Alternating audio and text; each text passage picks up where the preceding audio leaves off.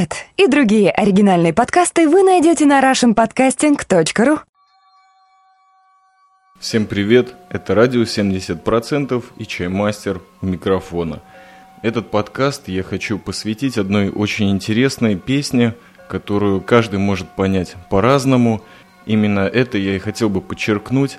Песня, как понимаю ее я, чаймастер, человек из Сиона. Песня называется «Иерусалим», Впервые я ее услышал очень-очень давно в фильме «Война» режиссера Балабанова. Часть этой песни, по-моему, третий или второй куплет, крывали сам фильм, заставку, титры. И вот именно тогда она меня уже чем-то захватила. И как долго я ее не искал, я не мог найти. Я даже купил звуковую дорожку к этому фильму, в которой были представлены обычные группы русского рока, но самого трека «Иерусалим» не было – это было что-то такое бардовское, что-то такое военное. Чем-то от этой песни тянуло, чего не было в песнях, вошедших в оригинальный саундтрек. Буквально месяц назад, даже меньше, я эту песню получил из рук Макса Эскейпа, когда он приехал сюда, к нам в Сион. И вот об этой песне пойдет речь. Прежде всего, пару слов об авторе. Э, автора зовут Тимур Муцураев, он родился в 1976 году в небольшом селе под городом Грозным в Чечне. Ему сейчас 31 год, так же как и мне. Очень известный бард в Чечне и вообще на Кавказе.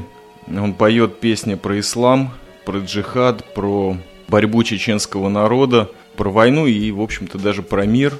Иерусалим в его творчестве встречается не один раз, иногда в коннотации «эль-акц», то есть по-арабски, в общем-то, название Иерусалима.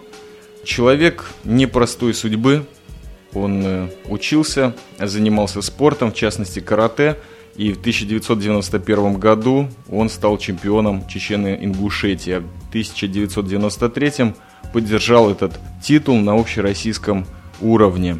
Воевал в Первую Чеченскую войну в отряде Руслана Хамзата Гилаева, который впоследствии был убит надо вам сказать, что его песни, прежде всего, они исполняются на русском языке, как и на чеченском, но именно поэтому он известен как и на Кавказе, так и в России. Я абсолютно себе не представляю аудиторию его слушателей, но я думаю, что среди них много тех, которые эти песни пережили собственной судьбой. Почему я о нем вспомнил и покопавшись немножко в интернете, я обнаружил, что человек Тимур Муцураев, он был долгое время в бегах, то есть он принадлежал к той диаспоре чеченцев, которая, к сожалению, уже рассеяна по миру, кто-то в Лондоне, кто-то в Турции и так далее. И вот он в мае, по слухам, ну, как можно судить из интернета, появился в Чечне с миссией примирить тех боевиков, которые находятся за границей, чтобы они могли в конечном итоге вернуться в Чечню, как человек творческий, как человек, который обладает некоторой известностью. Он встретился с Рамазаном Кадыровым, президентом Чечни. Некоторые люди считают это предательством всех тех те принципы, которые он передавал в своих песнях. Как говорит сам Тимур, записано на чеченском это обращение. Его визит призван к тому, чтобы в Чечне настал мир, чтобы его родина могла спокойно существовать, чтобы те люди, которые родились на этой земле, которые за нее боролись, смогли вернуться. Естественно, что у меня очень много коннотаций, связанных с палестинцами и Израилем, но не суть важно, мне не хотелось бы сейчас углубляться в конфликты межнациональные, арабы и израильтяне, иудаизм, ислам. Я хотел бы пройтись по тексту песни «Иерусалим», объяснить вам, как я понимаю эту песню, потому что в ней много чисто исламских моментов, немного экстремистских, по-другому понимающих вообще этот город и, конечно же, реальность вокруг. Ни в коем случае не имею ничего против России, против Чечни. Мне просто хотелось бы понять, что говорит эта песня. Я не буду зачитывать весь текст, потому как много референций повторяются. Я прочитаю те моменты, на которых бы, вот, в общем-то, хотелось бы заострить внимание.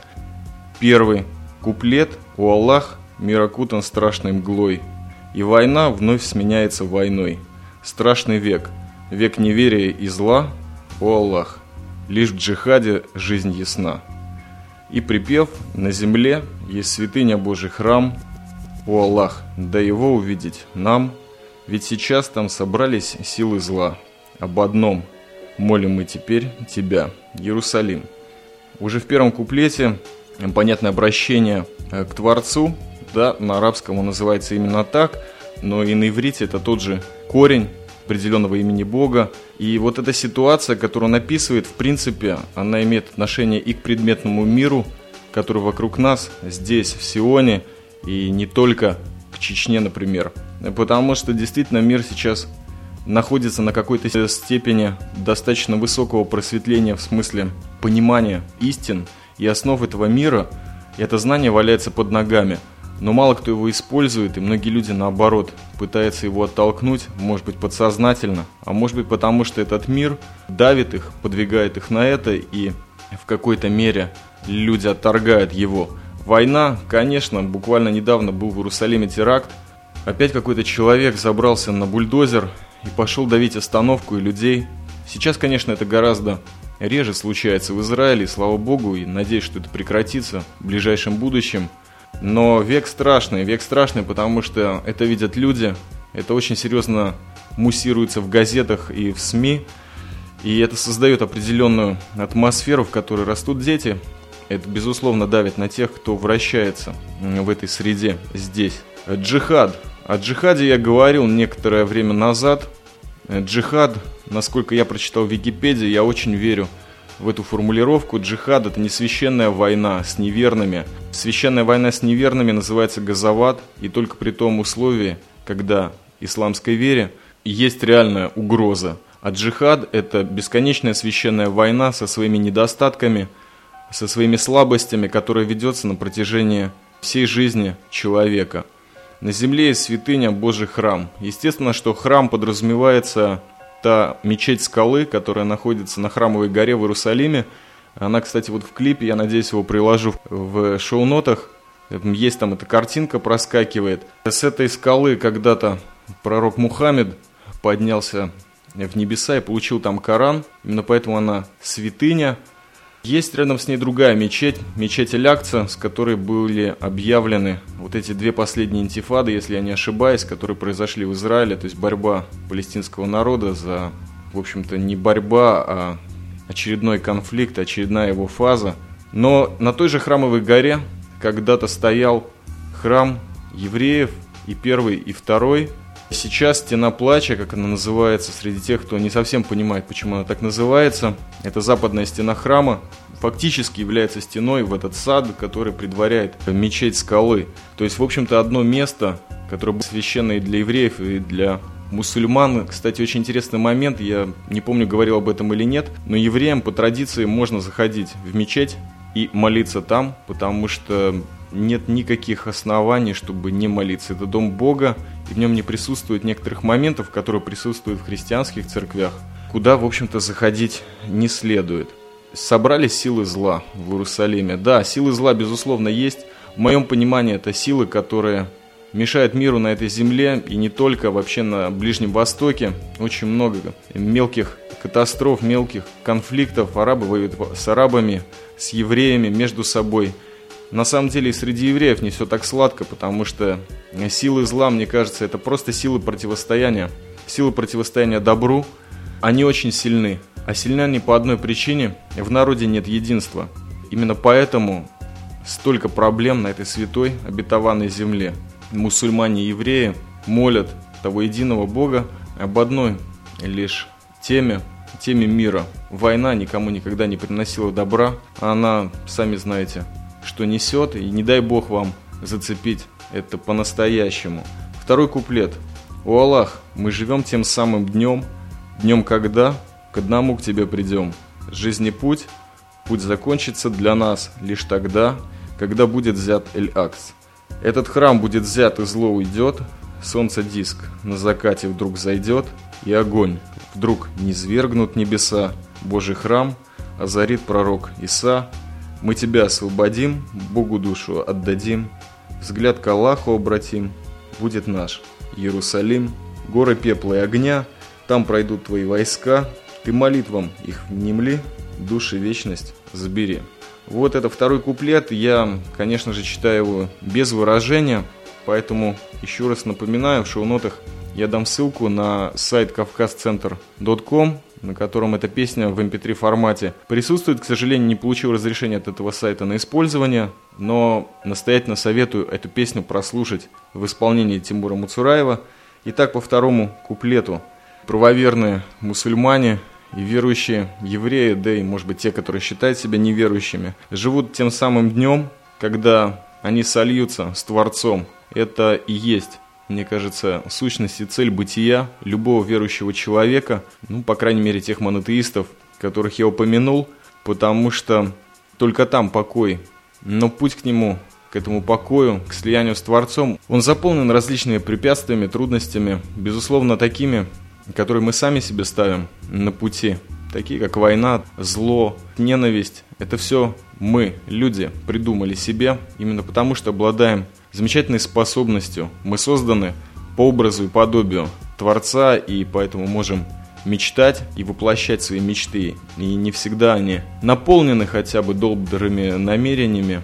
Именно поэтому день, когда человек сливается с Творцом, и были такие прецеденты, надо заметить, описаны они в святых книгах, это финал человеческого существования, конечно же, если это тот, кто поддерживает эту концепцию в своей жизни. И когда будет взят Эль-Акт для воина-мусульманина, всегда есть символ своей жизни. Видимо, по тексту э, Эль-Акт, Иерусалим – это все-таки сильнее, чем Мека, а может быть и не сильнее, просто это более глубоко и ближе говорит тем слушателям его. У него, кстати, в других песнях э, Иерусалим как момент истины, как символ пути воина проходит, этот храм будет взят и зло уйдет. Есть такое поверье, что третий храм еврейский будет построен именно в том месте, где были построены первые его две версии, если можно так выразиться. Но я думаю, что это немного по-другому, основываясь на каких-то своих, если не домыслах, то понимании этого принципа. Третий храм будет выстроен в сердцах людей – и может быть где-то подсознательный Тимур указывал на это, а может быть и нет. Но это, опять-таки, как я понимаю этот текст. И безусловно, когда этот храм в сердцах людей, евреев, мусульман будет построен, это будет говорить о том, что есть единство в народе. Есть единство у евреев, есть единство в сердцах тех людей, которые верят в Иерусалим как символ. Божий храм озарит пророк Иса. Тоже реминисценция и ислам, и иудаизм, они стоят плотно, очень практически один, можно сказать, сын или племянник другого, ну, в какой-то такой метафоре немножко приземленной. Пророк Иса. Всем, кто знаком немножко с историей христианства, например, знаком пророк Исаия. И вот эта арабская транскрипция этого имени Исаия, человек, который много вещал и пророчествовал о Иерусалиме, о его судьбе, Здесь я не буду распространяться, потому что фигура очень значительная, не для подкаста, может быть для отдельного. Но если кого-то заинтересует, я могу упомянуть два момента, которые тождественны для двух религий. Освобождение Иерусалима тоже символ для двух народов, потому что освобождение Иерусалима для евреев, в котором живут сейчас арабы, которые не всегда ведут себя подобающим образом и наоборот считают его своей столицей, а евреи вообще здесь не должны находиться, вообще в Израиле и в частности в Иерусалиме. И, насколько я понимаю, как человек, поживший на территориях к северу от Иерусалима, в Самарии и вообще повидавший Израиль за эти 15 лет очень много, здесь на этой земле достаточно места для всех, в том же Иерусалиме – и хотелось бы, чтобы мечта о мирном сосуществовании, без вот этих вот всех понятий палестинской автономии, государства Израиль, просто была бы страна, в которой бы жили люди, организовывали семьи, чтобы не было конфликтов. Вот это тоже единство, но единство уже между двумя народами, большинство населения которых все-таки хотят жить, а не умирать. Даже за такую святую идею, как земля, на которой они сейчас находятся – Горы пепла и огня. Тут есть несколько метафор, которые я обсуждать не буду. Красивые, красочные. Многие можно найти, опять-таки, в священных писаниях. Поэтому я перехожу к последнему куплету. «О Аллах, дай нам истину понять в трудный час, дай нам силу устоять. В мире сем искуситель сатана, лишь джихад, лишь джихаде жизнь ясна. Впереди ждут жестокие бои, впереди ждут отжалы и полки, и в огне Долго будет мир пылать, у Аллах будут все к тебе взывать. И у Аллах ты возвысил этот храм, Божий дар, здесь пророкам многим дан, здесь исток обетованной земли, но сейчас здесь приют нашли враги. Недалек день, когда к тебе придем, черный флаг мы над храмом вознесем, в этот день ты к Всевышнему зывай, пусть и станет нам дорогой в рай. Вот и вся песня. Еще раз говорю, что есть много имен у Бога, его можно назвать Аллах, Элуким на иврите. То добро и то зло, которое случается у нас в жизни, это все от Него. У нас фактически выбора нет. Очень многое предрешено, как еще говорят арабы. Эль Мактуб, это, кстати, было очень хорошо обыграно у Паула Каэльо в этой книжке его про алхимика. Эль Мактуб, как написано на небесах. То есть все предрешено, все судьбы людей, каждого и каждого из нас. И главный вопрос он восприятие. Ведь на определенном этапе соединения подсознания с сознанием зло не воспринимается как зло, а все воспринимается как добро, ибо оно от Творца. И джихад, и жестокие бои, гибнущие люди и бойцы. Возможно, тут беспредел, который называется апокалипсисом, который, возможно, немножко не так трактуется. Но да, тот Творец, который возвысил храм в Иерусалиме, Сион или Элякц, и Божий дар, который дан пророкам в этом месте, еврейские пророки, которые уважаются мусульманами. Мусульманская вера, как монотеистическая и по многим принципам очень схожая с иудаистами. Был когда-то момент в Испании, кстати, происходил в средние века, когда и каббалисты, и суфии, исламские мистики были объединены в одной группе, и учились вместе, много подчерпывали друг от друга. Это случалось. То есть были моменты единства, и мне кажется, самое время в наш достаточно просвещенный век, когда все самое секретное, самое высшее знание открыто для всех, мне кажется, стоит обратить на это внимание и понять, что обетованная земля – это не государство, это земля для людей, на которой нужно жить, ибо полноценная жизнь, стремление к постижению своей сущности – это и есть главная цель, и за нее не надо воевать. За нее нужно бороться внутри себя. По тому пониманию джихада, который я вам э, рассказал в начале подкаста, над храмом никакой флаг, мне кажется, воздвигать не надо. Храм, он и есть тот символ самодостаточный, которому любые прибавления лишние, ибо строительство этого храма, оно не от людей, а оно снова от Творца. Вот где-то так я понимаю эту песню. Возможно, получился долгий подкаст, но мне он важен именно потому, что вот этот последний поступок Тимура Муцураева, движение к миру, показывает то, что у любого воина, который прошел путь, а безусловно, Тимур Муцураев воин, по крайней мере, как я могу понять из, из его творчества и немножко из той биографии, которая минимально доступна из интернета, этот человек пришел к какому-то выводу, пришел через долгие трудности и испытания, могу это только уважать. Плюс ко всему, я не особый поклонник бардовской песни, а вот Тимур Муцураев именно бард, потому что в моем понимании бард связан с воином. Это человек, безусловно, с опытом, с истинной верой. Внутри именно поэтому тексты искренние, возможно, они могут показаться банальными кому-то или наполненные чем-то таким, что вообще не говорит вам ни о чем, это чуждо. Любой боец, который несет поэтическое слово в мир, достоин того, чтобы его послушать. Возможно, это в ваших умах что-то произведет. Послушайте его песню, пожалуйста. Это советую я вам, чаймастер, который, безусловно, переживает за то, в чем он живет. Как бы иногда я смешно не выражался или дурачился. И мне кажется, что в этой песне есть многое для всех, и в частности для россиян, для всех русскоговорящих. Можно воспринимать врага как противника, знать его тексты, знать его философию, а можно врага воспринимать как что-то, что нам сказали, что это враг. Может быть, это не враг, может быть, это человек, который точно так же борется за то, чтобы жить. Стоит это понять, мне кажется. Спасибо всем, кто дослушал. Всего вам самого доброго и, конечно же, мира вашей земле, вашей душе и вашему сердцу. Спасибо.